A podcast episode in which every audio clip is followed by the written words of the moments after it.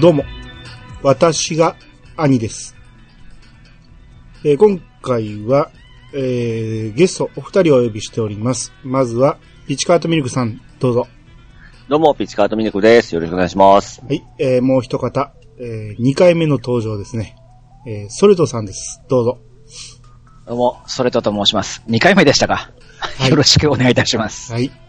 お忘れのようですが、はい。なんて、何に出ましたっけ？えー、藤子不二雄 F 会です。あー だいぶ前じゃないですか。あー、すいませんでした。あれもう不完全でしたね、年少が。いやいやいや、まあまあ初期の頃なんでね。うんはい。まあ、あのー今回2回目。2回目っていうより僕はね、ソルトさんはもうちょっと出てるぐらいのイメージだったんですけど、うん意外と出てなかったですね。そうですね。うん。なんで、えー、まあ今回は何回かと言いますと、銀河会ですね。はい。ワンチャン第2回。続きますね。ワンワンタイ前回ム。前回が狼、今回が銀河ということで、はい。まあ一応僕の中では狙ってて、ええつながりがありますんで、はいはいはい。うん。まあ、狼やってない人のね、えー、楽しみ奪うことになるんで、そ、どういうつながりかは言わないですけど、うん。うん。あのーこちらの方、えーまあまあ、だから、2回連続犬会ということで、はい。はい。お二方は、連載当時は読んでました ?P さん。僕気づいた頃は、もう、あの、赤兜編は終わってたぐらいで、うん。あの、ちょっとい、もう、犬漫画というイメージがあってですね、うん。なんじゃこらと思って見てたんですけど、うん。アニメが始まってアニメ見出して、うん。あ、こういう話だったんか、最初の方はこういう面白いところがあったんかっていうイメージが、あ、という部分を発見しましたね。今、あって。はい。えー、ソレトさんは？そうですね、あの、ピッチさんと似てます。あ、そうですかやっぱり、うん、ジャンプで見つけた時はもうは、あの、後半の、うん。ええ、うんあの話になってて、で、まあアニメがやっぱりその後始まって、うん。アニメにドハマりして、うん。ええで、あの、ピッチさんがよく言うアニメソングがいっぱい入ったカセットテープ。あ、いやいやいや、うんあれに入ってたんですよね、銀河の歌が。ああ、ええあれをこう、ね、あの、家族旅行の車内でガンガン流させてもらって、うん。ね、あの、英語の部分なんか、あやふやな英語で熱唱したりして、楽しかった思い出がありますよ。はいはい。えーはいなるほど、なるほど。まあ、その後コミックも買ったんで、うん。あの、その後に、えー銀河の世界にどっぷりハマった感じですね。ああ、なるほど。はい。結構やっぱ古い漫画ですよね。そうっすね。でも黄金期なんのかな？ジャンプの。僕とソレトさんはちょっとやっぱりもうちょっと年が低いんで、うん。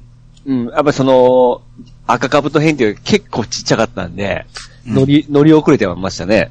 当年最当初は。これ今、一巻ありますけど、初版が、うんはえー84年の7月ですね。84年でしょ？うん僕7歳。うん もう8歳とかそんな感じですよ。ここで、一巻が出てるやつが、死神くんとか、ええその時からか？はいはい。うん。そんな感じですね。鳥山明丸作劇場とか出てますね。あ、これは一巻しか出てないから、他、はいはいはい。うん、いつかは分からへんから。やっぱ古いですね、そう思ったら。古いですね。うん。うん。えだから今日調べてたら終わった時期も多分ほぼ筋肉マンと同じぐらいなんかなと。ああ、そんななんや。うん。なんで、えー、ただ僕はもう、連載第1話から読んでました。すげえ。うん。その辺は年の差ですかね。はいはいはい。うん、もうめちゃめちゃリアルに覚えてますもん。第第1話からの流れ。犬来たって感じですか？えーそうそういう、あれじゃないですよ。あ、そうだね。うん。全然、来た。あの、入りがちゃいますもん。僕が読んだ時は熊の話ですもん。ただの。あ、そうですね。そっかそっかそっか。うんそうですね。そおじいさんと子供がっていう感じなんで。う。はいはいはいはい。まあ、えー、今日はね、ストーリーね、全部語ります。あ、なんで、はい。読んだことない人も、聞いてもらえるかなという感じにえー喋、りたいと思いますんで、うんえー犬好きの方はね、あの、犬がいっぱい出てきますんで、はいいっぱい出ますね。はい、うんあの、千、千八百匹出ますんで。犬を愛する方は、ちょっと、たっぷり楽しんでもらえるかなと。はい。っていうことなんで、まあ、あの、ネタバレしてほしくないっていう方は先に読んでもらって、で、もういいよっていう方はこのまま聞いてもらったらいいんじゃないかなと思いますんで。えー、ということでお二方、今日はよろしくお願いします。よろしくおはい、願いしよろしくおます。願いします。それでは始めましょう。兄の、いやー、探しましたよ。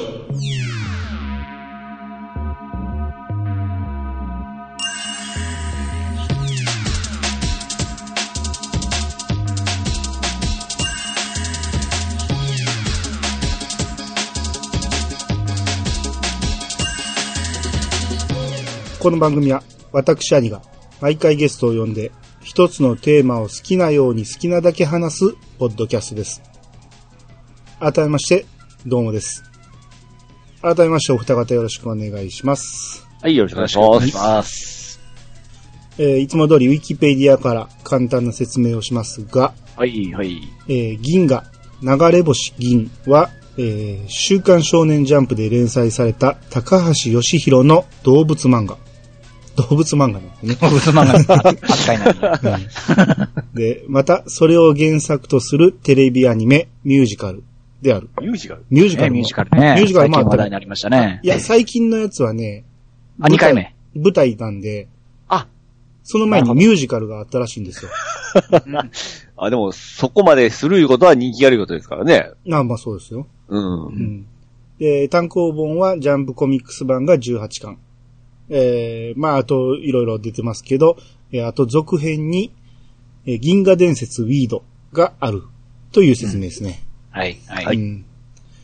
まあ、えー、18巻、僕はね、えー、この間言いましたけど、10何巻まで家にあったんですよ。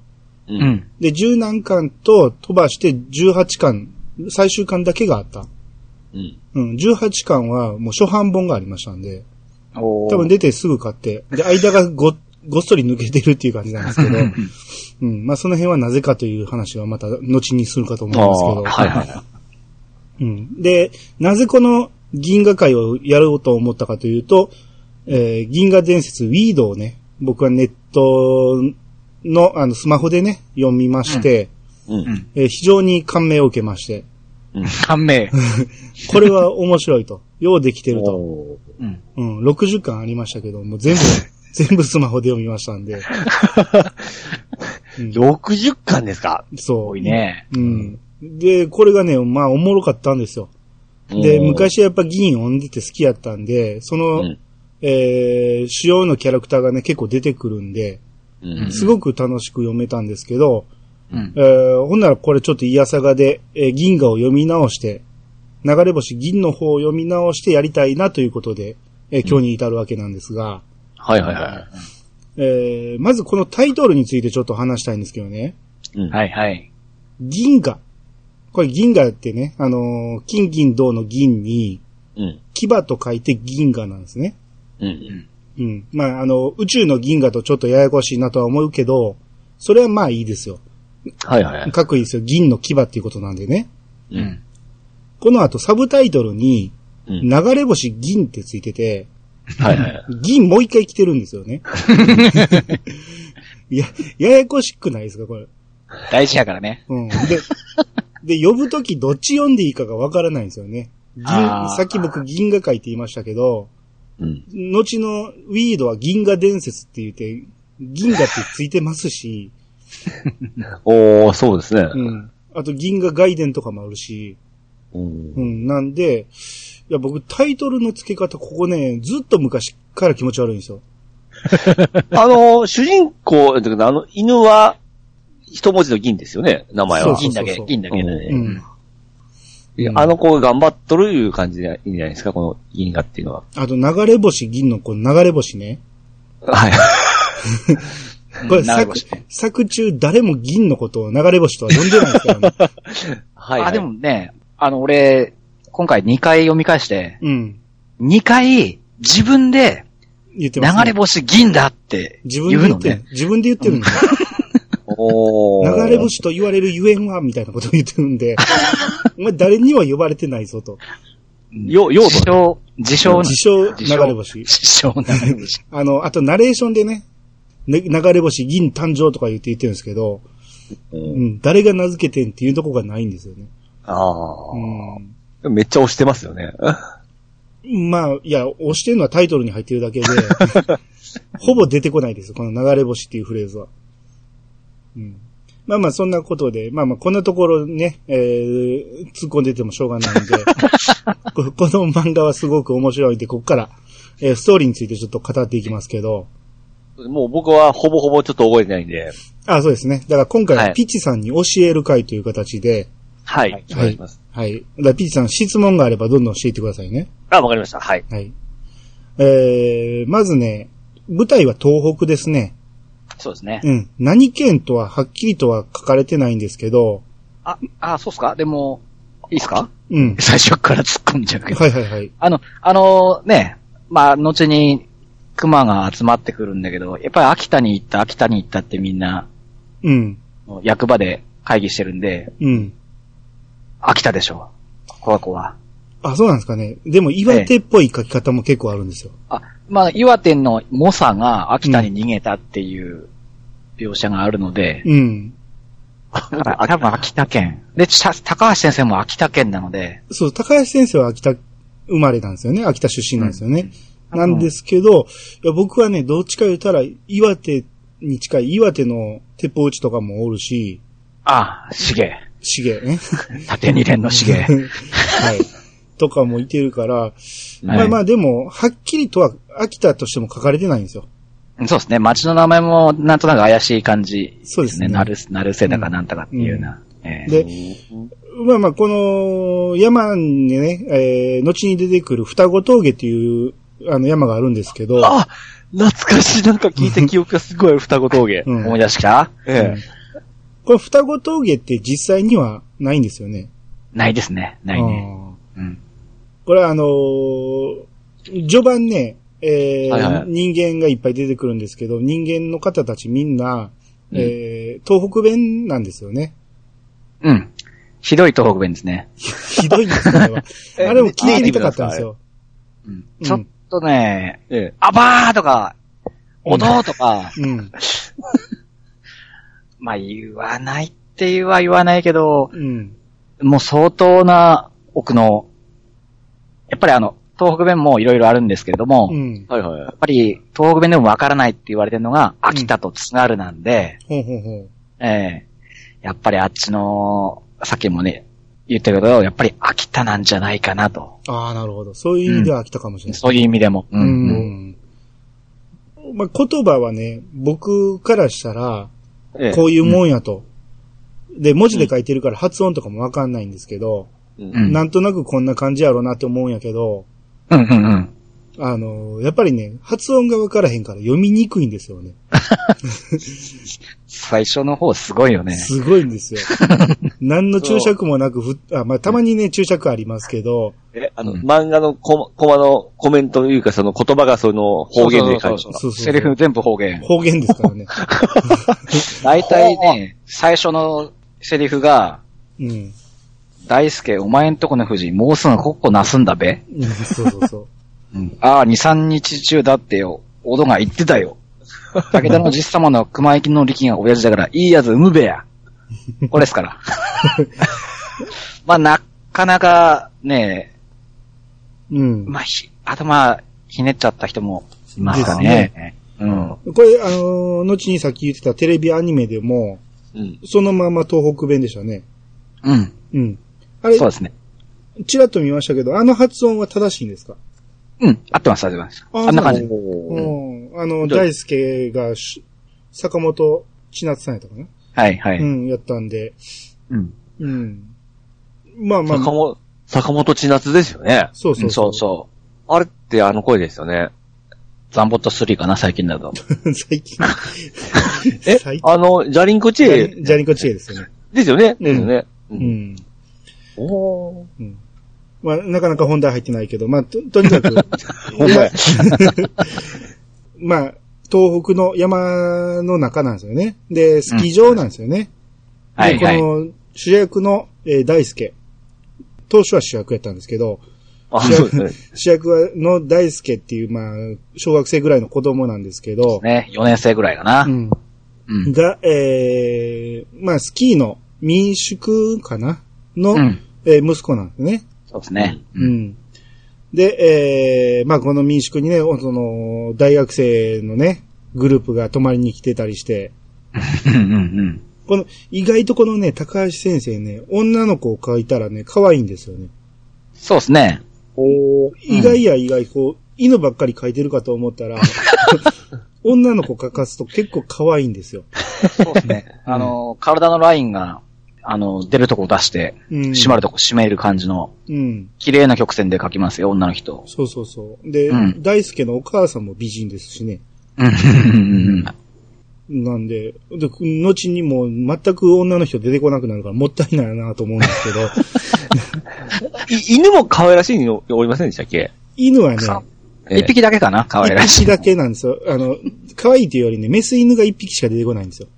はいはいはい。うん。あの、後のね、ウィードの方には結構ね、出てくるんですけど、ええウィードの方のメス犬はめっちゃ可愛いです。なんか、可愛いってイメージがありますわ。そ、それは多分間違いやと思いますね。え？一匹しか出ててこないメス犬は、そ、それほど可愛くはないですよね。あ、そうですか？じゃあ、うんなんかって感じなんじゃないかうん。一手に引き受けてるよね、そのポジションをね。そうそうそう。ああ、もう一匹。ヤマトの森行きみたい。そうですね。もう一匹言うとね、その、銀の母親？の富士が出てくるけど、まあそれほんまにそれぐらいですわ。うん。で、えー、まあ舞台はこの山の中なんですけど、こう5年前にね、う。うん。えー、もう一人の主役みたいな実様がおるんですけど、うん。はい。武田の実様ねああ、はいはいはい。うん、武田五平、はい。67歳。67歳。うん。が、えー、まあ熊狩りの名手なんですけど、またぎですね、またぎ。またぎなのね。で、飼い犬のね、えー、熊犬白と、うん。えー一緒に、えー赤兜をね、まあ、熊がいまして、でっかい熊がいまして、うん。うん。まあ、これが、頭から背中にかけての、えー毛の色が赤いから、赤兜と呼ばれてるんですけど、はいはいはい。うん。えーこれと戦いまして、じ様の耳をね、削ぎ落とされて、うんうん。うん。で、ただ反撃として、えー鉄砲で赤兜の右目を撃ち抜きまして、うん。うん。で、まあ、壮絶な、えー戦いになったんですけど、その時に、えー、飼い犬の白と、えー、赤兜がもつれて川に落ちると。う。うんん。うん。ことぶき沢ですね。んですね。で、うん。このまま、えー、じ様は、えー、意識を失うんですけど、えー、助けられて、うんうん、っていうのが5年前の話がありまして、はいはい。うん。で、この物語の、えー、現在、えー、また赤兜が出たと。うん。うんでいうことで、実様がね、白の息子、力、うんうん。うん。えー、力も熊犬なんですけど、力を連れて赤兜の捜索に出てると。う。うんん。で、えー、その頃ね、力と、さっき出てきました銀の母親、富士、うん。えー、の間に、えー、銀が誕生したと。うん。うん。えー、だから物語の最初の方で銀が生まれたっていう感じですね。はいはいはい。うん。で、この時に流れ星銀誕生っていう、そうそうそうん、あナレーションがつついてるわけう。ね。こっこな、こっこなしたってことですね。うん。で、まあ、ここにも書いてますけど、秋田犬なんですよね。秋田県なんですよね。うん。そうです。うん秋田犬ですね。まあ、ここでは、ね、生まれた、生まれた時から流れ星って言われてるわけですね。あの、そうそうそう。ナレーションナレーションに言われる。誰も言っる。てないのに。うん、で、正しくは秋田犬なんですけど、ここではね、振り仮名には秋田県って書いてますよね。本当ですね。うん。この頃はそうだったんですね。そうですね。うん。今は秋田犬、秋田犬ですもんね。で、うん僕のイメージはね、あの、秋田犬とは、銀なんですよ。おー。もうこういうのが秋田犬のイメージなんですけど、だから僕の中ではね、柴犬と秋田犬はイメージ一緒なんですよ。うんまあわかりますね。うん。ただ、つい最近、その、画像でね、秋田犬を見たらね、うん全然ちゃうじゃないですか。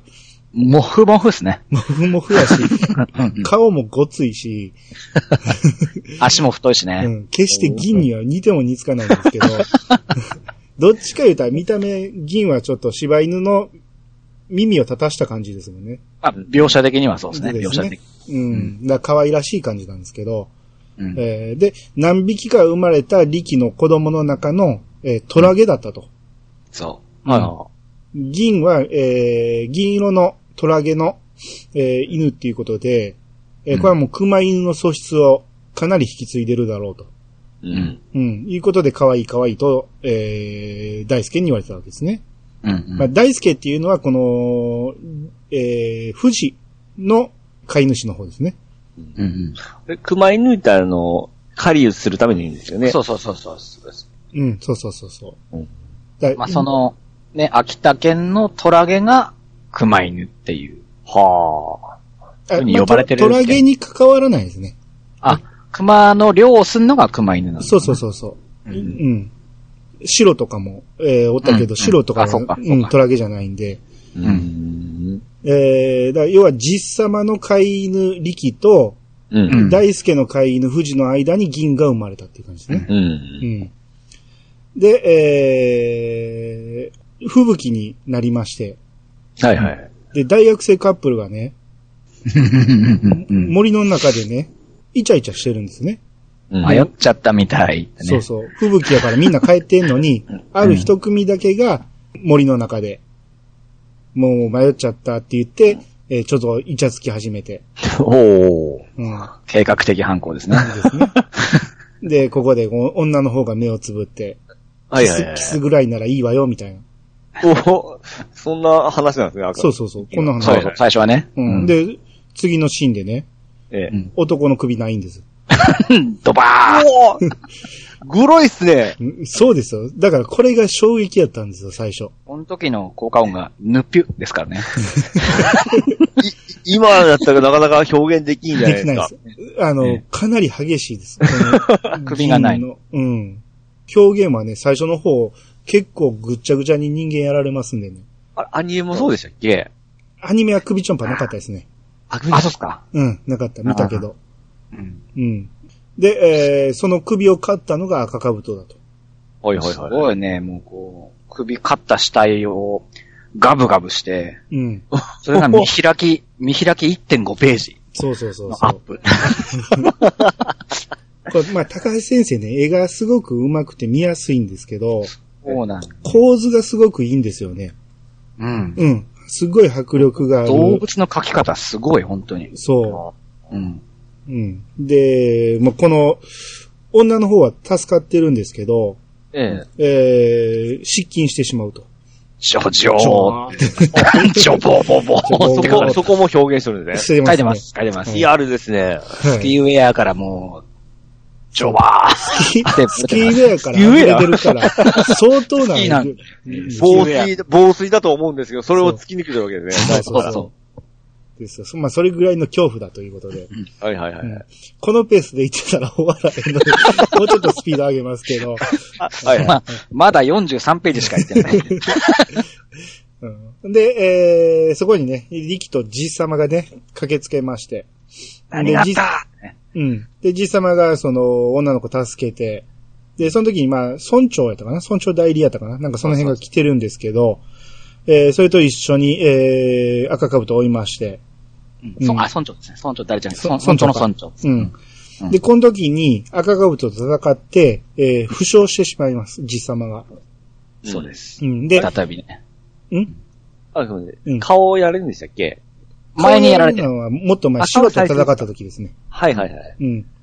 で、えーこの時はね、足をね、結構やられてしまって、で、はい。動けなくなるんですけど、ちょうどその時に雪のね、くぼみがありまして、すっぽり穴が開いてるところに、うんうんそこにズボッと入ってしまって、で、身動きが取れなくなるんですよ。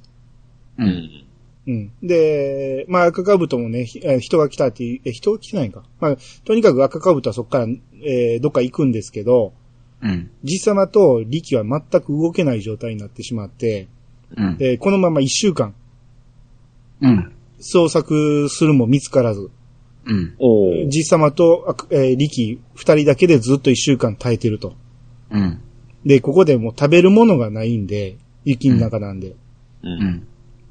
えー、じさまがね、お前だけは、えー、なんとか生きろと。生きろと。えー、力にね、えー食べ物を与えるために、えー自分の足切ります。うわ、なったでね。うん。ズバンズバンと。えぐ。すえぐいですよ。ごい、武田の実様すごいよ。うん。まあ、怪我してるっていうのもあったかもしれんけど、うん生きて帰れば、えー、そのままね、なんとか治せたかもしれんのに、うん。その足バッサリ切ってしまって、で、力に食えと。うん。で、お前をそんなやわに育てたつもりはね、言ってんのに、力はもう吐いちゃうんですね。食べられない。うん。っていうところに赤かぶと登場ですよ。絶対絶命やないですか。絶対ですね。もう、ね、こっからただ、あの、力がね、頑張って戦うんですけど、ええ。実様足切ったのに、切り損じゃないですか。結果、切っただけで全く力一口目食べてないですからね。ううんで、えーここにね、えー力が戦っているところに、大輔が、えー自分の持ってるスノーモービルノーモービル。ね。でやってくるわけですよ。銀を連れてきちゃうんですよ。そう、生まれたばっかりの銀をなぜか知らんけど、懐入れてなぜ銀連れてきてんと思うんですけど、うん。うん、懐入れて、スノーモービルで。で、スノーモービルをね、赤かぶとにぶつけて、うん。帰れんへーみたいな。うんまあでも赤かぶと全く平気で。でしょうね。ええ。うん。で、えー、この銀がね、大輔の懐から転がってしまって、うん。赤かぶとにね、狙われるんですよ、銀がね。うん。う。うんん。な、その銀をかばって力がね、谷に落ちてしまうんですね。そうです。うん。銀を守ろうとして。自分の息子ということに気づかず。うん。おー。うん。まあ気づいてるかもしれんけど、まあまあ、とにかく守るのに必死で。う。うんん。うん。で、谷に落ちてしまいまして、ここで力が。うん白が落ちた同じね、と、ことぶき沢にまた落ちちゃう。そうですね。うん。これでまあ死んじゃったかなっていうところなんですけど、うんえーほいほいほいこう、そこでね、応援が到着して、人間の応援が到着して、うん。で、いっぱい人が来たもんやから、赤かぶとはここで退散。おー、さすがに。はい。う。うんん。で、なんとか実様見見つかって、うん。えー、なんとか帰れたと。うん。うん。ほんまに足切り損っていう感じですよね。あともうちょっと切らずに耐えとったら切らんで済んだのにね。うん。で、まあ、実様一応復活して、うん。はいはいはい。で、うん銀を、銀っていうか、力の子供何匹かおるうちの一番いいやつを、もらう約束をしてたんですよ。うん。うん。っていうことで銀を選びまして。うん。うん、これはいい幸運だ、いうことで。うん。うん。で、一目で気気に入って銀を、えー、連れて帰りまして、銀もらってくの特訓、ぞってね。うん、特訓開始ですよ。修行開始。うん、もう生まれてすぐやのに、とにかくもう、んね、水の中に餌をね、その前になんかビール瓶でめった打ちにしてませんでした？ああ、してましたね。あの、虐待やばいじゃないですか。うん。ねえ。まあでもな修行生きるためですからね。うんまあ修行的なやつですか？そうそうそうそう。そうね犬のためですよ、これは。はいはいはい。うん。熊に恐れんために、えー熊肉を与えると。熊肉しか与えないと。うん。うん。とかいろいろありまして。ああうん。で、ここで、えー、秀俊さん登場。お、早い、飛ぶね。えー、レトシさん来た。東京帰りのね、この村出身なんですけど、東京帰りの、うんえーイケメンが登場しまして。はい。で、これが、えー、まあ、医者なんですけど、うん。ライフルを持って、まあ、うん世界中いろんな猛獣を倒してきたと。うん。うん。で、えー飼い犬のジョンっていう、まあ、シェパード、シェパードう。ん、ジャーマンシェパードドッグなんですけど、うん。うん。えーこれがかなり非常に優秀なうん犬でして、この二人のコンビでいろんな、えー猛獣を倒してきたと。う。うん。うんん。で、えー、こっからね、まあ、みんな仲良く熊狩りをしまして、みんな仲いい。みんなでいろいろ熊狩り、あのね、じさまと、ねうん、はい。協力してもって、大輔がね、すあの、いろいろ、雪の間に滑り落ちたりという。あ、でも、アニさんいいっすか？ん？その前にあの、銀が初めて言葉を発するシーンがあるんですけど、はいはいはい。そこはいいですかね？あジョンと、あの、カリのうん。競争みたいな感じになった時に、うん。銀が初めて発した言葉が、うん。あの、ジョンに横取りされて、うん。なんだこいつ人の獲物を横取りしやがって。うんこれが銀の初セリフです。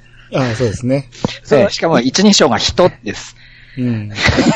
あの、い犬語でしょ？もちろん。犬、犬語犬語、心の声が出てますね。うん。ええこれがあの、これから始まるワンワンおしゃべりタイムのスタートです。うん。まあ、この、この時はまさかそうなるとは一切思ってなかったので。うん。まあまあ、なんとなくそういう会話が一回あったかなぐらいの感じで。ありました、ありました、うんそうです。うん。で、まあ、この後ね、まあいろんな事件もありましたけど、うんえー、じいさまが急にね、高血圧で倒れまして。うん。うんうん。で、倒れたことにより、その、銀の修行から解放されて、うん。大輔と銀の幸せな時間がちょっと、ちょっとの間ありますね。あ、うんあの、子供とその銀のし、うんほのぼのした時間があるわけですね。そうそうそうそう。おー。うん。こう、非常に、えーほのぼのして、この、こういう時間がずっと続けばいいなと思うんですけど、う。うんん。えーまあそうも言ってられず、うん。うん。えー、先の秀俊先生。急に、うん。急に、うん。急に脱ぎ出しましてね。うん。いや、この先生にね、えー、要求、いわゆるハンティング棒うん。を教えてもらうんですね。うん。大輔がね大輔が。で、えー、まあ最初は使えないんですけど、体鍛えてなんとか弾けるようになって、うん。うん。ほんなら勝手にね、大輔が赤兜倒すとか言って、うん。えー勝手に熊狩り始めるんですね。弓でね、弓弓でで、弓で。で、まあ赤兜に出会ってはないんやけど、他の熊に出会いまして、う。うんん。で、まあ、いろいろありましたけど、なんとか倒すんですよ。はいはいはい。すごいねうん。10, 10歳だったかな、この時。そう。銀と、銀一歳にもなってないですよ。数ヶ月の銀 銀と、ええ。えー子供の大輔が熊一頭倒すわけですよ。おー。すごいよね。うん。で、まあ、これは大人に内緒やったんやけど、その、秀俊にバレちゃいまして。ね。ちょっと弓の回収を一本忘れてね。そう。で、まあ、バレて取り上げられてしまうと。あ、弓じゃない、嫌だ、ごめん。うん。で、えー、まあ、この、もともと先生の弓やったんですけど、まあ、これが取られてしまいまして、で、この頃ね、山に怪しい影が、うん。うんまあ、見た目はもう完全に野良犬なんですけど、うん。犬の影がね、何頭かありまして、うん。うん、なんだこれは、と思いながらまだ、えー、話は進むんですけど、ほうほう。えー、今度、大輔がね、その、自分の大事な大事なスノーボービルをう。うんん。売り払いまして、うん。うん。そのお金で、えー、ハンティング棒を買いまして、うん。うん。取り上げられたやつと全く同じやつを買いまして、うん。で、これで、えー、これから、熊を狩る、狩るぞ。ぞと。ねうん。秀俊先生と同じやつだぞーって言ってましたね。うん。これ、ちょっと調べたんですけど、うん。スノーモービルって、うん。ヤマハで150万ぐらいするんですよ。うん。うん。で、のこの弓、うん。ハンティング棒なんですけど、うん。印鑑とかそういうの必要なのかなと思ったら、アマゾンで売ってんすよ。あ、そうなんや。うん。コンパウンド棒っていうのが、うん。7万から3万円ぐらいで売ってて、う。だから多分そのまんま何も必要なしに普通に買えるみたい。えねだからうん。うん。あんま子供かどうかこ その辺はわからないけど。うんでも、スノーモービル売ってまで、まあ、う 売って買ったのかもしれないけど、うん差額だいぶ出るかなって。スノー、スノーボービル赤かぶともぶつけませんでしたっけ？ぶつけたやつ売ったんでしょ、だから。おそうそうそう。まあ、うちゃしやがって、ほんと。うん。でもまあ、秀俊先生も言ってるけど、日本では違法なんですよね。そうそう。弓での狩猟は。そうそうそうそう。うん。禁止されてるのに、まあ子供なんでね、その辺は分からずやっちゃうわけですね。うん。う。うんん。で、えー、この頃ね、えー、赤かぶとうん。が子供たくさん作り始めまして。え、そうだよメスね。なんですか？いやいや、オスやけど、まあメスがおったんでしょ、どっかに。ああ。うん周りにあれだけ強いから、やっぱりそういうとこも旺盛なわけですね。まあそうかもね。たくさん作り始めまして。うんで、さらに、えー東北一帯の、えー凶暴な熊たちが、はいはい。えーどんどんどんどん赤兜の元に集結して、おおうん。あのーもうそれを部下にして、はいはい。えー牙城、いわゆる牙の城ですね、はいはい。を築き始めると。おおうん。っていうのがありまして、うん、で、あとね、野犬をね、大輔と銀は見つけまして、ほな、うんその野犬たちがね、この、群れで熊を襲ってるんですよ。う。うんん。で、熊をあっさり倒してしまうんですよ。すごい連携が取れてて。うん。うん。で、それを見て、こう、大輔はびっくりするんやけど、うん銀がそれをね、えー見て、そっちに行ってしまうんですよ。おい。リアク行くションくださいなー言うてんのにね。ほうほうほうん、うん、行っちゃうわけですね。危ねえ危ねえって殺されるぞ。うん。やけど、まあ、えー一旦向こうに、えー行くんやけど、う。ええまあ、すぐ追い返されてしまうわけですよ。うんお前なんか来るなと人間に飼われてる方が幸せや、言うて。うん。うん。一回は追い返されるんですけど、また夜、えー我慢できずに銀は行っちゃうわけですね。金曜日ね。うん。ほんなら、うんそこにジョンも来るんですね。で、ジョンはあれですね。先生の。先生の。はいはいはい。そうそう。そう。で、えーまあ、この辺からしゃべり出します。喋り出します。この辺から、あの、人間編終わりまして、えー、でなんか本で言うと？うん3巻ぐらいかな。おおう。うんんうんすぐ終わると思ったら意外と長いんですよね、人間編ね。ううん。うん。えーここで、えーこれまで大輔が主役やったんですけど、主役が銀に変わりまして、ね。犬に変わります。はい。なぜ？な、どのタイミングでこれを思いついたんか、最初からこの予定やったんかはわからないですけど、う。うんん。うん。もう一切人間置いてきぼりになりまして、うん。えー、ん？そうなんですか？あれ、赤カブトは、うん。倒すと、まあ、行くときにもう人間っていないんですか？あ、いや、最後の、また、あまあちょっと楽しみにしましょう。こっから犬たちの話です。はいはい。えー、銀がね、えー野良犬たちと合流しまして、うん。で、男、その野良犬たちは男を探しているらしいんです。漢字の漢と書いて。あいやいやいや。うん。まあ、それはどういうことかと思うんやけど、まあ、とりあえず、えー、そこにおったのがね、この、小隊長、まあ、いっぱいあるうちの小隊長の、うん一般のベン、おー、弁わかりますね。うんこれグレートデン、ググレートデンのベンがいまして、あと二班はグレート。うん。これもグレートデンなんですけど、うん。三班がスミス。うん。ああ。意外と。ね、実はスミスだったんだね。うん。スミスね、この後ね、下っ端みたいになりますけど、この時点では小隊長って言われてるんですよね。うん。うん後にモスに部下とか言われてますからね。あの、なんか、そこですごい統率が取れてますね。そうですよ。半分けきっちりされてますんで。もう何事もなく、そういう話になってるわけですね。ですねまあまあ、犬同士で決めたんでしょうけうんど、そこに、そこに疑問持ってたらこの先進めないですよ。あ、ごめんなさい。はいはい。うん。まあ、スミスは一応ね、スパニエル系の、えー雑種というこ、いう、まあ、これ、あの、ウィキペディアに書いてあったんですけど、うん。うん。まあ、み、耳がね、ちょっと特徴的な、うん。うん。いわゆる要件ですね。はいはい。うん。えーで、ここで話し合ったのが12班まであるらしいと。うん。12班まであるうちの1班から3班のところに、えー銀が合流したと。うん。で、ボスが、えー集合をかけてると。声が聞こえると。うん。うん。っていうことで集合場所まで行ってみると、うんえー現れたボスがうん。死んだと思った力だったんですね。おー。銀の父親。ですよね。うん。う。うんん。だったんですけど、うんえーどうやら、えー力は記憶喪失みたいで、おーほほほ銀のことに、えーわからないと。誰よ、わからないですね。いや、銀はわかるんですよ。あ、いいのわからないあれは、うん、あのー、大輔の懐に入って、一回会ってるから。うん。うん。うん。実際漫画、あの、隙間に押した時にね。パパやってもわかるわけですね。うんわかるわかるわかる。うんで、言っちゃうわけです。お父さんって。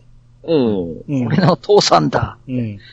ほんなら、何を言ってると、こう、まあ、それも忠誠心の現れかと。うん。うん、嬉しく思うぞ、みたいな感じで。うん。で、後でこう、後にね、うんみんなが西詰まった後にね、銀のとこ見に来て、うん。なんでこいつは俺のことをおとんって言うんやと。うん。要は記憶喪失っていうのがそこでわかるんですね。はいはいはい。うん。うん。とね、ここの時のいボスの話でね、ええ全国から男を集めてると。ううんん。。この辺はもう集め終わったと。うん。うん。で、な、何をするかというと、赤兜を倒すんだと。う。うんん。犬たちだけで。うん。おー。お前らにちょっと時間の猶予を与えるから、うん。えー、集めてこいと。3ヶ月ね、3ヶ月。うん。3ヶ月後に、ん記憶をなくしとんですが、赤兜を倒すことだけをしっかり覚えてるそうなの、そうな赤の。兜のことだけ覚えてるんですよ。うん。うん。なんで、えー、とにかく倒さなあかん。でも、この人数、この東北だけでは足りひんから全国から集めてこいと。う。うんん。うん。えー、で、えー、ジョンはね、みんながね、静まっているところに一旦、えー、帰宅しまして、うん。うん。うん、付き合ってられるかと。うん。うん、一旦、えー、ご帰宅されまして、うん。で、銀にね、こう、大輔のことを頼む言うて、うん。うん、俺はもうこっち行くから、大輔のことよろしくなって言って、うんえージョンに頼みまして、うん。うん。で、翌日、1班から3班は南。うん。えーこの東北からし見て南ですね。う。うんん。ただ不思議なんですけど、こっからね、そうなんだよね。うん北に行くやつと東に行くやつと西に行くやつがおるんですけど、西、西ってどこに向かうんやと思う。ね。北陸かなもうほとんど何もないぞ。西も東もあんまりないぞと思うんですけど、うん。で、北はまあ北海道行くかなっていう感じはあるんですけど、うんって考えると南の1班から3班の負担でかすぎひんかと思うんですよね。すごいね。そうですね。下はどこまで行くんやっていう話ですね。そう。5分の4くらい一般の、ほね。とんど1班ですからね。うん。一応最強のメンバーを誇る一般はっていうまあ補、足があるので。うん。まあ、犬のことなんでね、そこまで地理が分かってないから、とにかく方角だけ決めたんかなと。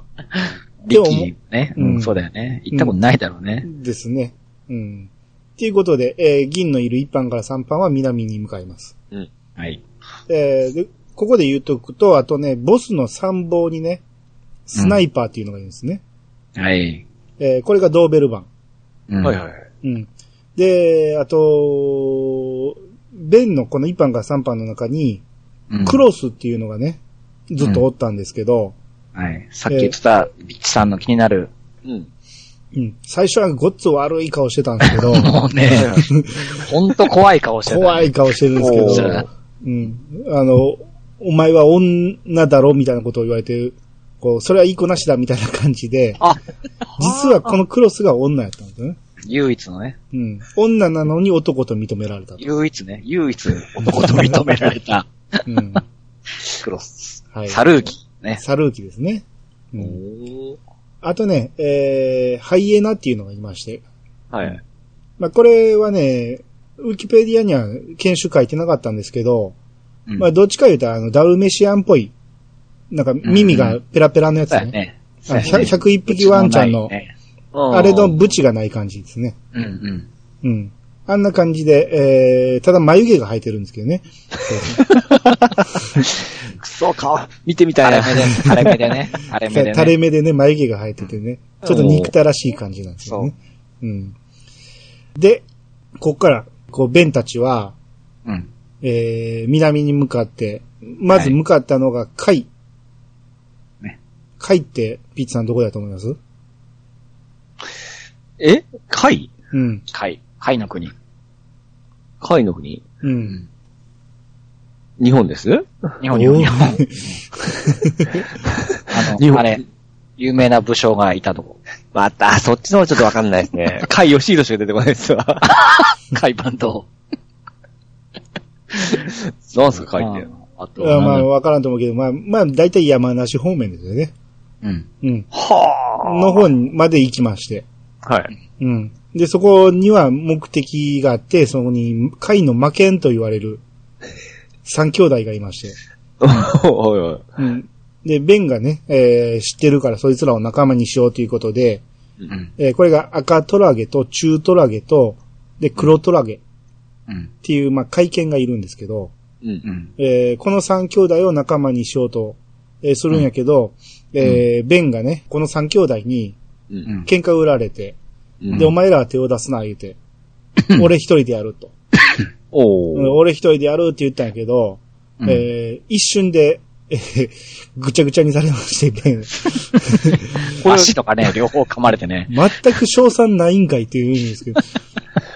格闘系が入ってくるわけですね。まあ、まあまあ、そうですね。一瞬で、こう、もうマウント取られまして、もうボコボコにされまして、ベンが。はいはい。えーそれを見たクロスが、うん。えー銀来いとか言って、銀に声をかけて、うん。えーその、3対3ならいいだろうとか言って、こう3対3で戦いが始まるんですけど、う。うんん。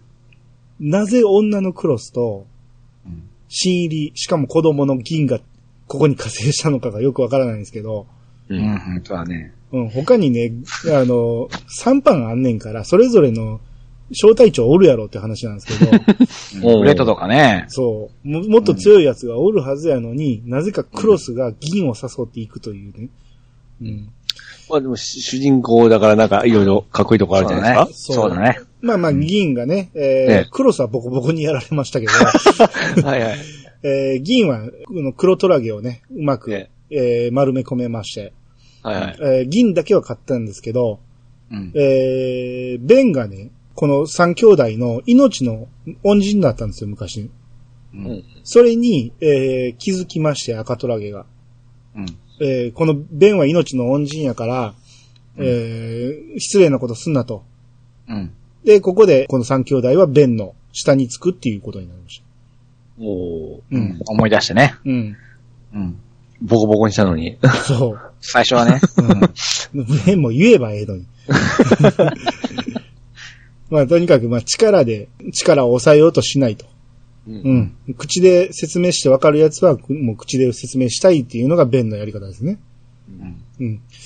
で、この後、ね。兄さんね、うん兄さんね、俺、あの、銀河で出てくるキャラクターでうん一番好きなのが、うん。もう黒トラーゲなんですよ。ほうほうほうほうん。う。この3組おるうちの黒いやつで、黒、うん。固めなんですよね。ね。うん、ううん。ん。これ、あの、好きなんですわ。おー。はい。片目なんか記憶記憶にあるな。言ったでしょ？うん。うん。うん。黒トラ好きでしたね。あのうん結構出番もあるし。そうですね。これはいこいつはずっと活躍しますからね。うん。うん。あの、ウィードにも出てきます。こいつは。あ、出てくる出てくる。うん。なんで。えー、まあ、この三兄弟が仲間になりまして、うん、で、この三兄弟がね、そのすぐ近くに霞岳っていうのがあって、うん、そこにモスっていうのがおると。うん。で、この海を離れる前に、うん。そいつとは決着をつけたいとか言って、うんだから、ベンは、あ、そいつもちょっと仲間にしていこうかっていうことで、う んえー会いに行くわけですけど、うん。これモスっていうのが、まあ、マスチュフなんですけど、うん。まあ、ごっつい犬ですね。うんう。ん。えー、で、こいつに会いに行くっていう前にね、ボスの参謀だったスナイパーってことじゃないですか。ドーベルマン。はいはいうんあいつがなぜかここにいまして、まあ、こいつが引っかき回すわけですよ。うん。もう間にね、こう様子見に行くってやつを襲ったりして、で、なんとかベンと、えー、モスを戦わそうとするんですよ。うん。それはなぜかというと、このスナイパーは、その、力に、えー取り替わって、ボスになりたいんですね。ほほほほうんでなるほど。それには、あの、あまりにも強力なベンが邪魔だと。うん。だから、ベンを始末しようと思って、ここで、えー引っかき回すだけですよ。なんか、ヤクザの構想に似て、似てますね。まさにそうですよ。だよね。を狙ってね。おうー。で、えーその、思惑がね、こう、銀とスミスがね、えー嗅ぎつけまして、で、なんとか阻止しようとするんやけど、崖を落とされました。落落落ちるんかな？まあ、崖を落ちてしまいまして。うん。えーこの話、しょっちゅう崖落ちますけど、そうですね。もう今日だけで何回か落ちましたね。うん。あのー大体死なないです、崖は。でやけど、えー、崖に落ちてしまったから、まあまあ、あの、殺す手間も省けた言ってみんなそこで安心するんですよね、この話はね。うんで、えー、一方その頃ね、大輔おったじゃないか。ああ、はいはいはい。人間の大輔がね、ええ。えー、銀のことを忘れられないと、うん。山にね、えー、探しに行くんですよ。ううんん。。弓を持ってねう。ん。もうもうすでに海にいてるんですけどね、山梨におるんですけど、うん。近所の山の登っていくわけですよ。はいはいはい。うん。で、そこで、こう、大輔のことをよろしく頼むと言われたジョンがね、うん。まさかあの小僧を山にとか言って、追いかけるわけですけど、ブチーンってあの、紐切って、リード切ってね。行きますね。小僧と。小僧。どう考えても、ジョンの方が年下なんですけど、うん、あの小僧を山にとか言って、うん。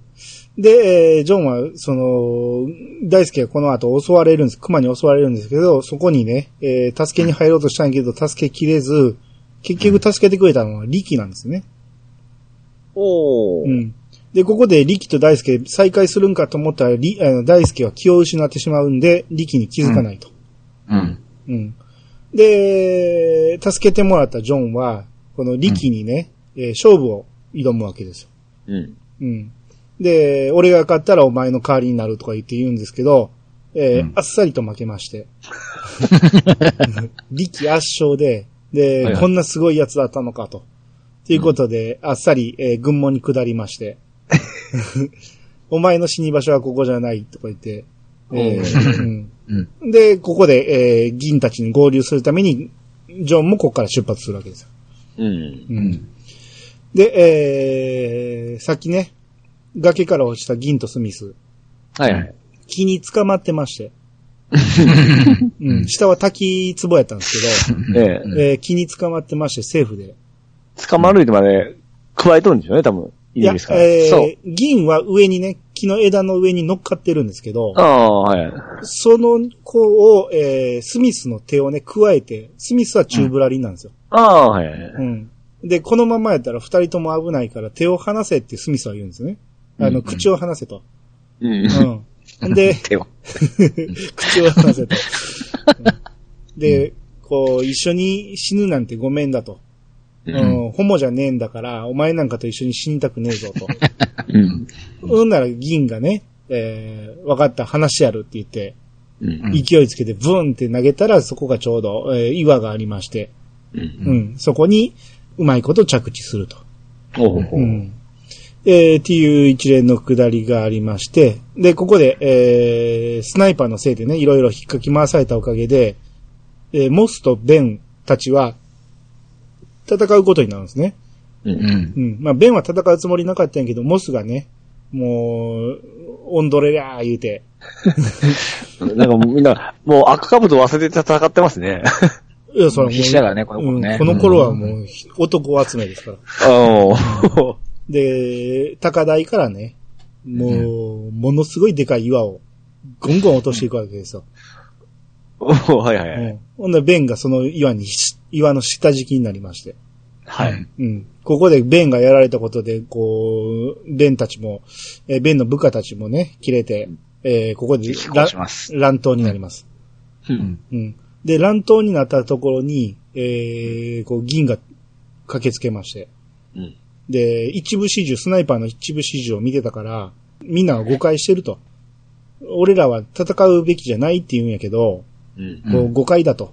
で、こんなことをする必要はない。ベンはどこ行った？って言ったら、ここでクロスがね、お前の足元だよって言って、踏んでた、踏んでた。踏んでるんですよ。こんと、こん時のカットがなかなかね、こう、すごい見開きなんですけど、えあの、岩の下敷きになってる弁越しのびっくりしてる銀の顔。えで、さらに奥にいっぱいおるっていう、こう、なかなか迫力のシーンなんですけど。すごいよね、この涙。うん。ドワーって。なかなかの迫力のある絵で。で、はいこれで、えー、銀が切れちゃいまして。うん。もう暴れまくるわけですよ。お ほんま、格闘ゲームみたいですね。格闘漫画みたいですね。うんまあまあ、そうですよ。う。うんん。で、えー、わーっと暴れてるところに、ベン復活。え、死んでない、死んでない、死んでない。体の10倍ぐらいある岩を、はいはい。そのまま持ち上げまして、持ち上げる？持ち上げすました。ごいよ。うわーって。ワンちゃんですよね？とりあえずはワンちゃん。だよ。そうですよ。んそれ持ぐらい、ち上げる。それぐらいベンは強いんです。おー。レート点がすごいってことだよね。そう。まあまあ、その中でもベンはすごいんですよ。もうこの、ほもうほんまにね、影の主役みたいな感じですよ、ベンは。はいはいはい。うん。で、こんだけやられて殺されかけてんのに、うん。俺たちは仲間だって言ってボスに言うんです。そう。すごいよね。すごいですよ。どんだけ器がでかいんやっていう感じなんですけど。みんな驚きすぎて前のページで白黒入れ替わってんだよ。ですよ。で、それを言われても何を今更言ってモスは襲ってくるんですけど、この襲ってくるモスを一撃で倒すんですね。投げましたね。うんわうん。で、えー、まあ、伸びてしまったモスと、えー部下たち、えーを全部あこの子で、えー仲間に加えると。おーうん。えーモスたちだけでも70匹ぐらいおったんかなあいや、そ、32っそっか、て30か。最初。あうん。うんそれで、えー倍ぐらいにふ増えるんですね。うん。合わせて50ぐらいにな、40か50ぐらいかな。うん。の一段になりまして、うん。うん。どんどん増えていくわけですけど、うん。えーここから次の目的地は三重県。三重県。見えか。うん。うん。あ、そうだね。うん、ここにね、人犬、いわゆる忍者の犬、犬犬バージョン、人犬がいまして、はいはいはい。うん。えー、これが、まあ、赤目っていうやつがいるんですけど、まあ、奇襲犬ですね。う。うん。うんん。これがね、甲賀と、まあ、赤目は伊賀なんですけど、はいはいはい。うん伊賀と甲賀の構想があるんですね。いわゆる、またコースですね。うん。え人間の、えー、秘伝の章があるんですけど、それを守れと言いつけられてた伊賀と、奪えと言われてた甲賀と、うん。が、人間たちはおらんのに、ずっと犬たちだけでずっと争ってるっていう。え。ほうほうほうほう。うん。で、憎しみ合ってるんですけど、えーここに、うんベンたちも巻き込まれていくんですね。う。うんん。で、甲賀の方は、うん。えー犬を食うんですよ。おー、ともぐいですか？いわゆるともぐいですね。おー。うん。で、それを見たベンたちは、こういうな奴ら許されへん言うて。うん。とも食いするなんて、ありえへんと。ま、まだ弁が切れて。うん。いや、まあ、ベンっていうより他の奴らが切れてましたけど、うん。ベンはね、そいつらをね、伊賀へと勘違いするんですね。この共食いしてる甲賀のことを。うん。赤目の仲間だと思って。うん。で、うんベンは赤目のことを知ってるんですよ。昔馴染みで。うん。で、そんな奴とは思わんかった言うて、うん。うん。で、その甲賀と思うから、えー、なんとか、えー、話しに行くっていうかもう、部下たちはもう皆殺しだって言ってるんですけど、まあ、ベンは真相を確かめたいっていう感じなんですね。うん。う。うんん。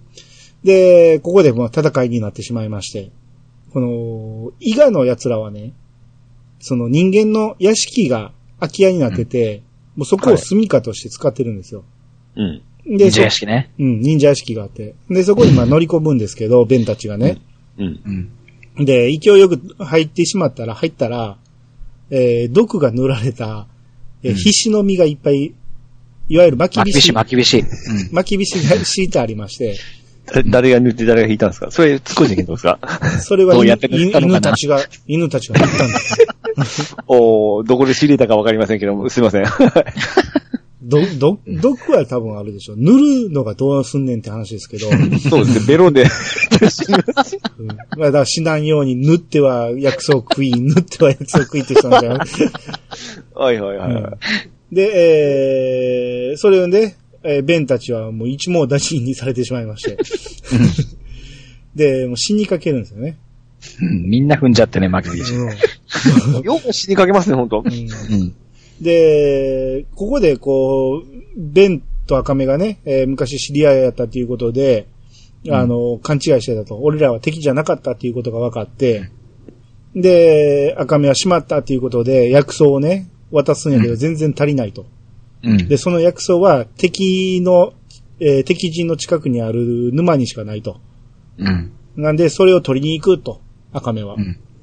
で、行くんですけど、まあ途中にね、えー、まあ、無事やった銀がいまして、はい。うんえー、銀もなついていくって言って銀も一緒に行くんですね。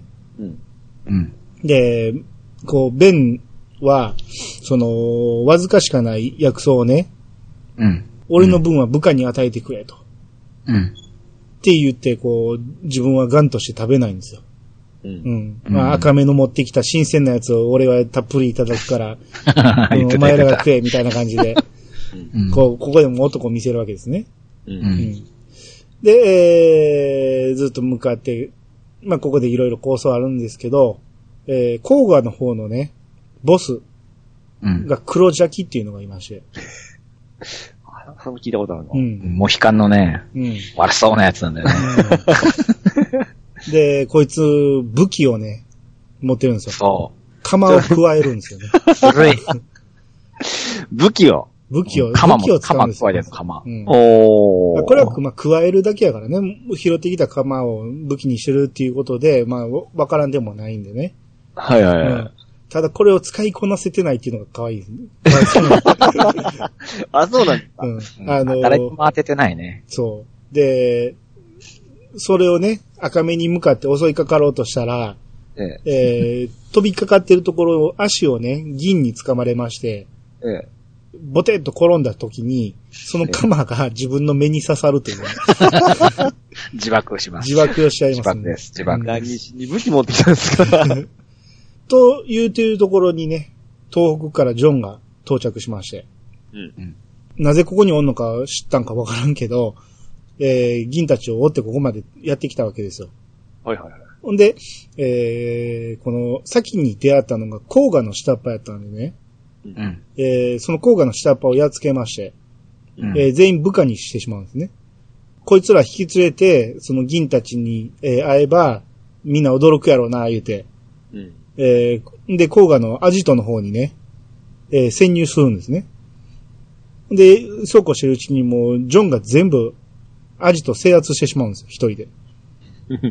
まあ、本体、ねうん、本体はね、黒邪気たちと、えー出て行ってるから、留守番の奴らを制圧してしまうって感じなんですけど、はいはうん。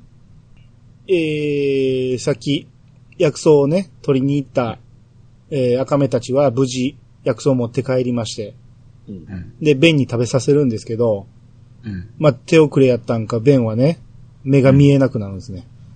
もう、そうなんですね。そうです。ここで、そうですよ盲盲目属性をベン。ベンといえば目が見えないですよ。う んこういう長いストーリーがあったわけですね。長いでしょ？うんうん。盲目といえば、強キャラですよ。ね うですね。うんん。で、このベンはね、赤目にね、えー耳打ちして、こう、銀を後継者にしたいと。うん。うん。っていうことを赤目に告げるわけですね。おほうんで、えーみんなで、これからこう、黒邪気たちを倒しに行こうと。えー、甲賀を倒しに行こう言うて、えー、伊賀の人間たちと、ベンたちが、えー向かうわけですね。うん。うん。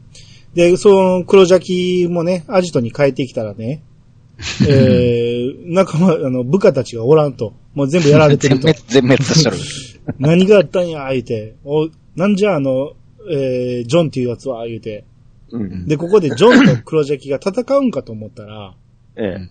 あの、戦う前にベンたちがとあの到着しまして、間に合っちゃうんだね。うん間に合っちゃう。結局、えーそこでね、えー大乱戦になるんですけど、はいはいはい。ジョン全く意味なしでしたね。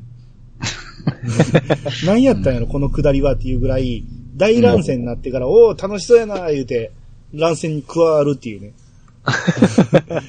うんアジト制圧する下り全く意味なかったんですけな、ど。なかった。うんで、ここで銀と黒邪気が一騎打ち。はいはい。うん。えー、まあ銀にはちょっと荷が重いんやけど、うん。あのー次のね、えー後継者にっていうのを聞いてるから、赤目もね。ほぼ立派な制限になったんですよね。いやいやいや誰ですか？まだまだ1歳にも満たないですよ。まだなってなってなってここまだ子供ですか？生まれて数ヶ月ですよ。また10ヶ月ぐらいだね、まだね。うん八国やなう。ん。で、まあまあ、なんとか頑張って赤黒邪気倒しまして。はいはいはい。うん。で、まあ、黒邪気の子供が出てくるっていうシーンもあったんですけど、うん。まあまあ、そこはちょっと省いたとして、この、後にこの黒邪気の子供はね、ウィードに出てくるんで。えーまあまあ重要な役目を持ってるんですよ、この子供はね。うん。うん。結果ね、黒邪気のことをね、えーみんな許すんですね、ベンとか赤目とは、とかは。うん。うん。で、子供と一緒に、お前らはもう心を入れ替えて、正しく生きろって言って、おやるんやけど、はいはい。えーその黒邪気の子をね、えー木の上になぜか置いてきぼりにして、うん。で、えー自分たちは、当初の目的通り秘伝の書をね、奪いに行くんですよ。秘伝の章ですねう。ん。未だにね。今、はいはい誰が使うんか知らんけどね。うんうんいやけど赤目はそれに気づかず、もうこんなもん、あの、これからベンたちと赤兜倒しに行くのについついていくから。うん。もうこのままこの屋敷を置いててもしゃあないから火つけるって言って、全部燃やしてしまうんですよ。うん。もう秘伝の章なんて置いててもしゃあないと。うん。どうやって火つけたんか知らんけど、い犬がね、人間ですから。人間ですから。火を操るんかな。うん。えーそれで屋敷ごと燃やすんですけど、うん。あの、そこに黒邪気がやってきて、うん何を言って、卑怯なとか言って、その燃えてる屋敷に飛び込んでいくんですね。はいはい。えーで、そのまま黒焦げになって死んでしまうと。うんあまあ、非常に後味の悪い。まあ、これは、後のウィードにも繋がってくる話なんで。う。うん今、黒邪気をですね、検索して画像を見たんですけど、うん。これ首輪してますね。あ、そうなんですよ。ここに出てくる犬、ほとんど首輪してますよ。ちゅうことはもともとどっかにおったいうことなんですかね。いや、だからもともと人間に変わる、あ、でも、そっか。それはもうおかしな話ですね。いや、まあ、格好、あの、何か拾って自分でつけたんかもしれんしね。どう人間ですから。あーまあ、おしゃれアイテム、装備品みたいなもんですよね。そうそうそうそう防御力上げてる首噛まれるのにね。あ、なんか、チョーカアビーです、チョーカアビリティがつくんでしょうね。ー。うん。銀も首輪のおかげで一回助かるからね。うん。うん。あそうですね。うん。で、えー、ここから、この三重を後にしまして、うん。うん。銀とね、で、海の三兄弟と、うんで、ジョンと赤目、あとスミス、うんで、その辺が四国に渡るんですね。で、ベンとかは渡らないんですよ。まあ、ここでちょっとまあ喧嘩みたいな、喧嘩じゃないけど、まあ、ちょっと二手に分かれまして、うんう。ん。うん。いわゆる主要メンバーが、えーうん四国に渡りまして、うん。うん。うん。で、四国でその強い奴らを探しに行くっていうことで、うん。で、ここで、えー、四国におったのが、刀剣、ああ、はい。うん、犬同士が戦う。あ、うん。土佐犬ってそんなやつでしたっけ？そうそうそう。その土佐犬の武蔵っていうのに出会うわけですね。うん。う。うんん。これはまあ中型犬の一応最強みたいなやつですけど、うん。うん。えー、こいつと、えー、ちょっと仲良くなりかけているところに、えー、山賊ビルっていうのがいまして、うん。この山賊のビル、ドーベルマンなんですけど、のところに、客人としてスナイパーがおるんですね。うん。スナイパーって、おりましたね。ううんん。さっきの。うん。あの、いわゆる、力の参謀ですよね。うん。うん。こいつが一旦、その、しくじ、しくじってしまったんやけど、うん。もう銀に見られてるわけじゃないですか。うん。一旦。だから、元には戻られへんっていうことで、う。うんん。で、んなぜかこのビルのところに客人としておるわけですよ。う。うんん。で、そこに、えー銀たちが来て、えっ、とね、中トラと黒トラ、いわゆる貝のうん。三兄弟のうちの二人が人質に取られるんですね。うん。犬質犬質に取られる。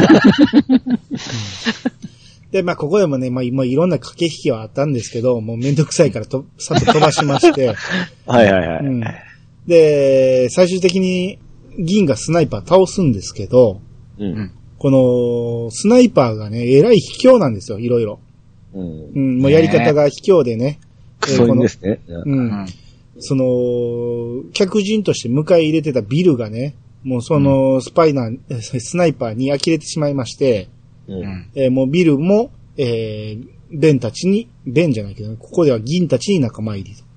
うん。ううんん。まあ、ここも、えー山賊なんでたくさんいるんですけど、えーここでもまたいっぱい銀たちに仲間入りするんで、まあ、ここでもなんか、えー人数が増えるわけですね。う。うんん。かなり多いね、ビルの軍は。ですねかなり多かっ。たうん。一方、その頃、ベンはね、うん。もう目が見えなくなってるんで。とりあえず目の治療に行こうということで、ど、どこ行くんですか？で、飼い主のところに。そこは？ほうほうほうします。うん。で、とりあえず人間に直してもらわんとこれは困ると。まあそうですよね。うん。赤かぶとと戦わなあかんのに、この目では無理やっていうことで。うん。で、一旦人間のところに行って直してもらいに行って。うん。で、その頃ね、北に向かった、えー、4班と5班が全滅したっていう報告が入るんですね。うん。うん。で、それを聞いたモスたち、四国に渡らんかったモスたちが、うんあーじゃあ、行くぞ言って向かうんですよ。うん。この時点で、モスたちは一切、その、いわゆる力の配下の奴らのこと、顔も全く知らんのですよ。お前らだけ向かって誰かわからんやろって思うんですけど、うんまあ、でもまあ、モスは熱い男なんで、うん、もう勢いよくまあ飛び出していくわけですよ。う。うんんで、えー、一方四国におる銀たちね、ええー、もう一人四国には強力な奴がおると。うん。これが宇和島の猛牛と呼ばれる海坊主。海坊主まあ、いろんな名前がありますけど、えー、結果、本名は紅桜なんです。本名本名は紅桜です。うん本当の名前はね、うん何を言ってるかわからなくなってくるんですけど。異名が海坊、えー、異名が猛牛で、芸名が海坊主で、本名が紅桜です。ほうほうほうほう。うんすごいよ。ベニザクラはすごいんだよ。これはね、ねいわゆるもともと刀剣なんですけど、はい。うんえー大型犬の横綱、最強なんですよ。うん。うん。でもう、過去にすごい、えー歴史に残るような戦いをしているすごいやつなんですけど、うん。えー今ではね、身寄りのない子供に拾われて、うん。その闘牛と戦ってるんですよ。牛と戦ってるんですよ。ワンちゃんが。その強すぎていわゆる人間の見せ物にされる戦いをしてるんですよね。う。うんん。うん、もう、え闘牛と戦ってる、えー犬なんですけど、その戦って、えー生計を立ててるんですよ。ほうほうほうほう。うん。いわゆる子供、身寄りのない子供なんで、紅桜と二人っきりで生活生活してるんですよ。うん。うん。うん。うん。で、あこの子はね、えー学校にも行ってないんですね。うん。うん。で、身寄りのない言うてんのにおじさんおるんですけど、はい。うんえーこのおじさんがね、もうこんなとこに一緒に住む、えーこんなとこに一人で住ませるわけにいかんから一緒に住もうと。うん。うん。で、俺が引き取るからちゃんと学校にも行けとか言うんやけど、うん。俺には、えーこの紅桜がおるから。ここドンキねドン、ドンって呼んでるんですけどね。うん。ドンがおるから、その、学校なんか行く必要ないし、俺はここで一人でずっと生きていくって言って。うん。何を言ってんねやと。うん。で、その、紅桜はね、この、その子のことをね、掘っていくわけにいかんから、うん銀たちと一緒についていくわけにいかんって言うんですよ。ほうほうほう。ああ、そっか、しゃあないなとか言うんやけど、銀もね、この我々犬は、時に飼い主の足かせにもなることがあると。うんっていう話をするんですよ。ほうほうほう。な、何のことかというと、大輔がね、うん。えー無謀にも子供やのに弓を持って赤かぶと倒しに行く、行こうとしてるわけですよ。ああ。それは自分がおるからやと。うん。うん。だからそれが、えー主人を危ない目に合わせることになるから自分は大輔から離れたんやっていう話をするんですね。ほうほうほうほう。あ、そういうことなんですね。うん。で、それを聞いた紅桜は、はっとして、うん、うるさいうるさい。はっとしているところでなんか反応しましたけどう。ん。で、はっとして、こう、俺は、その、この飼い主の子供を助けてるつもりが、自分のせいでこの子は一人で生きと、行こうとしてるんかと。いうことに気づくんですよ。うん。うん。で、そのおじさんおる前で、この飼い主の子供をね、投げ飛ばしまして。えで、加えてガーンって、うんはいはいはい。柱柱に、柱に頭からドカーンって。むちゃくちゃじゃないですか。うんで、何、その今までね、仲良くしてたうん。うんやつにこんなんされるから、うショックを受けるんですけど、ええうん。えー、紅桜が走って逃げていきまして。うん。人間から見たらめちゃめちゃじゃないですか。でも、そ怖れで、いよ、なあね。うん。それでようやく、そのおじさんと一緒に住む決心がつくわけじゃないですか。おもう紅桜が自分と仲良くなくなってしまったっていうことでね。はいはいはい。うん。だからこの、この辺もまあよくできた話ではあるんですよね。めっちゃ泣いてますよ、この、か、あのね、子供も、ビン桜も、ドワー泣いて。うん。なるほど。うん。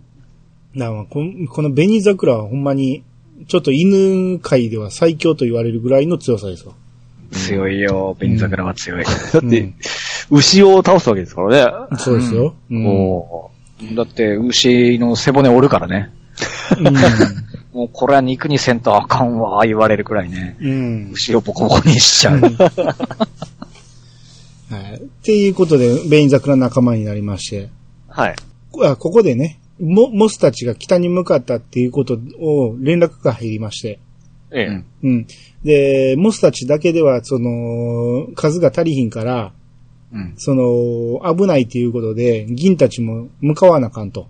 うん。で、向かうんやけど、えーまだ九州があるから、う。うんん。九州はジョンと、えー、武蔵とビルたちに任せると。九州まで行くんですか？そう そう。だよ。このままだから、四国のね、うん。九州旗岬から渡ったって書いてある。そうそうそう。近いんですよ、意外と。ほうほあ、あ、近いね。近いですよ。あれ、近いね僕、フェリーで渡ったことあるけど、ほんまに、うん、1時間、2時間ぐらいで着くんだから。フェリーでしょ？フェリーですよ。いやそんなん言うたら瀬戸内海渡ってますから、こいつら一回。まあ10キロぐらいだね。今測ったの10キロぐらい。そうそう、意外と早いんですよ。1万メートルだ。うん。うん。だって北海道から渡ってくるやつがもうねんから。ああね、すごいよ。うんすげえな。まあまあ、これで九州向かいまして、えーはい。彼らは。んで、銀たちはそのまま、えーモスの向こ元に向かおうと。うんうん。うん。